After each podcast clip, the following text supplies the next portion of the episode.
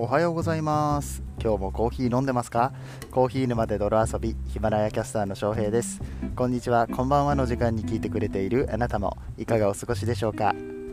この番組はコーヒーは楽しいそして時には人生の役に立つというテーマのもとお送りする毎日10分から15分くらいのコーヒー雑談バラエティラジオとなっております。皆さんの今日のコーヒーがいつもよりちょっと美味しく感じてもらえたら嬉しいです。本日は7月の21日の水曜日ですね。はい週の真ん中となりました。いかがお過ごしでしょうか、えー、まず謝罪謝罪です。謝罪を噛むっていう。謝罪って何？謝罪って。ああもうひどい。あ昨日さあの火曜日の分の放送がヒマラヤに上がってなかったんですよね、えー、Spotify とか、えー、Apple Podcast には上がってました。なんでなんだろうね。なんかあの上げたつもりになって忘れちゃってるんでしょうか。これねよくあるんだ最近。そうちょっとあの良くないなと思いながらこうヒマラヤさんのね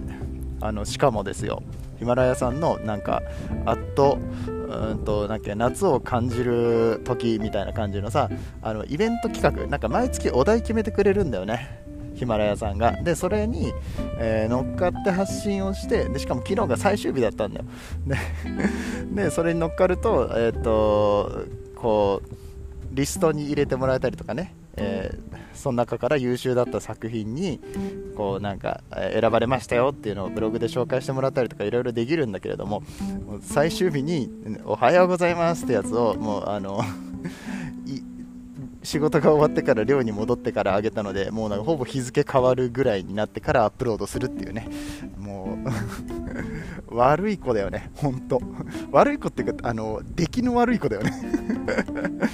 あの宿題やったんだけど持ってくるの忘れましたのタイプのねもう本当にダメなやつだなと思って、はい、あの自分で非常に反省をしておるところでございます。はい、えー、というわけで、えー、本日水曜日のお話は何をしていこうかというと、まあ、ちょっと、あのー、今東京にね出張に来ている関係で雑談チックな感じになっていくんですけれどもコーヒー屋を何軒か回りましたよって話と継続って大事だよねっていう話をしていきたいと思いますでは本編やっていきましょ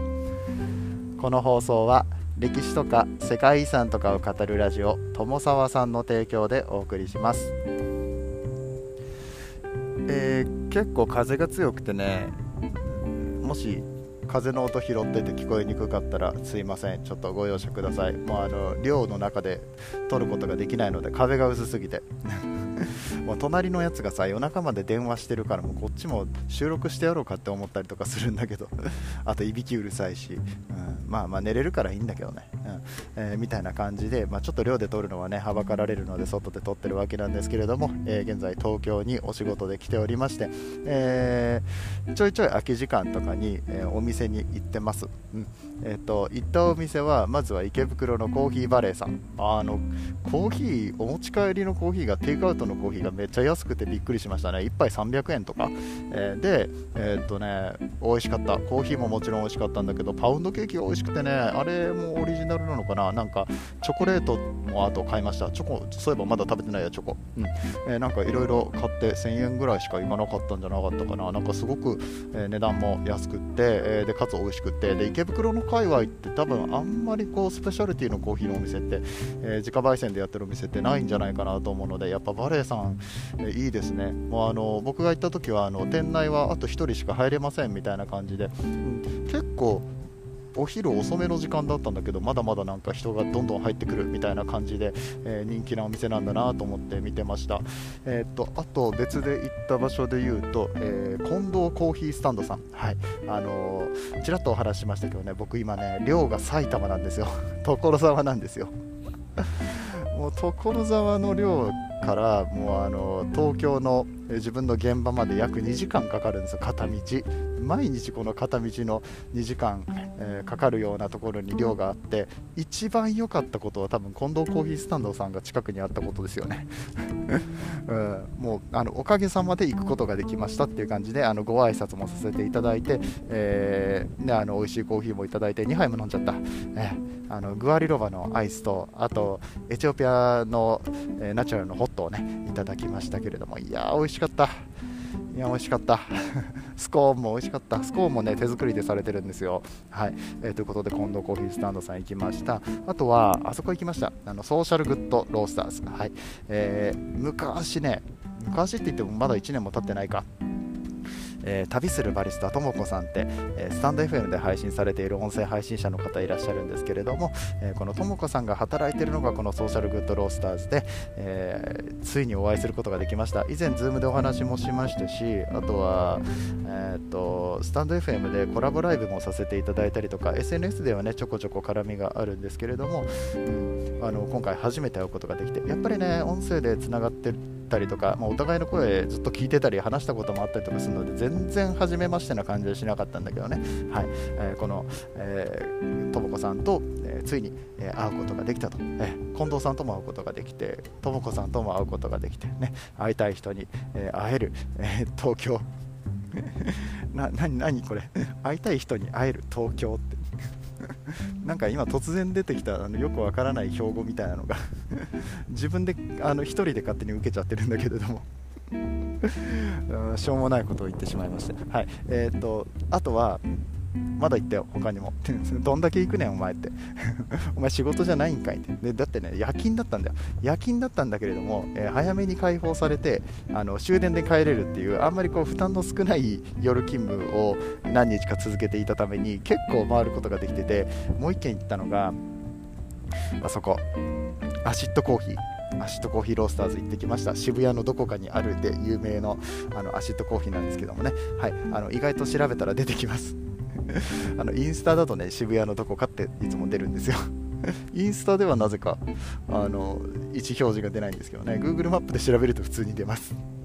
でこのアシッドコーヒーのねあの冷やしコーヒーが美味しかった。あの冷やしオルテガをいただきましたね、えーと、以前イグニスでもいただきましたけどもこのやっぱりグリッチのキヨさんが焙煎するオルテガ最高にうまいです。ただこれ隠し玉でもうねほとんど在庫がないみたい、うん、あのイグニスでももうないからって言われて。であのアシッドでももうこれ終わったらなくなるからって言われてね、まあ、なくなるからって言われたら弱いですよね。飲んじゃいますよね、うん、でアシッドコーヒーって言ったらやっぱ冷やしコーヒー、えー、皆さんご存知でしょうか？アシッドさんはね、えー、アイスコーヒーを、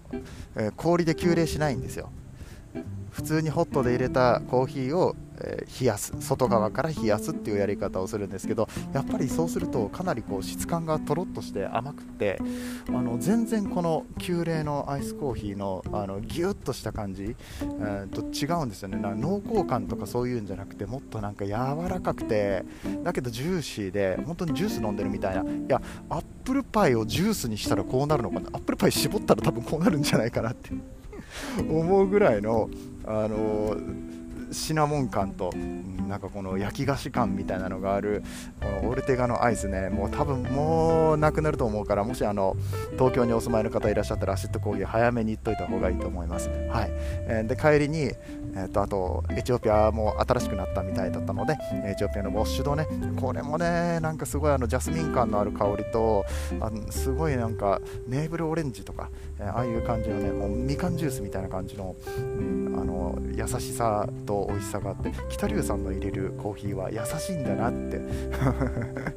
思いましたね。アシッドコーヒーなんかちょっとチャラい感じではあるんですけど、渋谷系みたいな感じでやってはいるものの、北龍さんの入れるコーヒーはね、優しくて美味しい、あのジューシーなコーヒーが多いんだなっていう風に勝手に思いましたね。うん、ここら辺もクラブハウスつながりでついにお会いできた北龍さんということで、えー、本当にありがとうございました。ということでね、どんどんどんどんと新しい方とお会いできているわけですけれども、ええー、会った人たちにえー、言われたのがクラブハウスで知ってますとかあの近藤コーヒースタンドの近藤さん僕は完全にあの初めましてのつもりであの実は翔平と言いますっていう風に言ったらあ翔平さん知ってますよってクラブハウスでお話してますよねあのクラブハウス行くとよく見かけましたって知られてたって。いうかいたんですか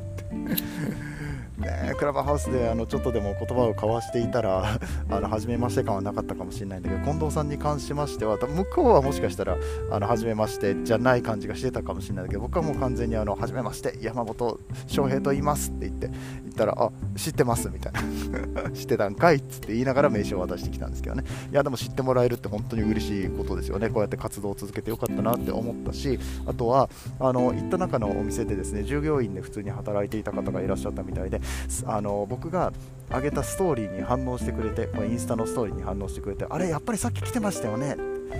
僕翔平さんだと思ったんですけどビビって声かけられませんでした。つって、うん、それね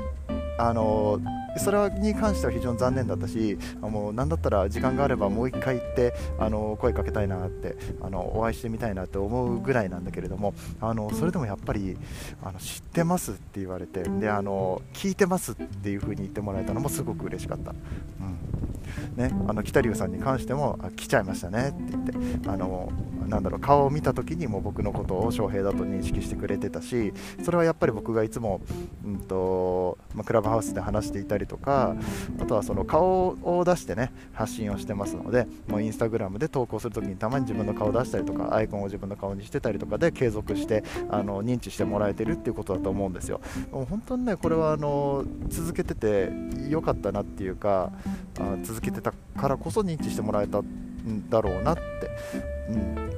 あの思ってあのまあちょっと嬉しかった。あの素直に嬉しかった。なんかこうやってやっぱこう続けないとこうビジネス的にどうこうとかなんかそのなんだろう自分のプライド的にどうこうとかそういう話じゃなくってなんか純粋にあなんか良かったな嬉しいな続けててよかった知っててもらえて嬉しかったみたいなのが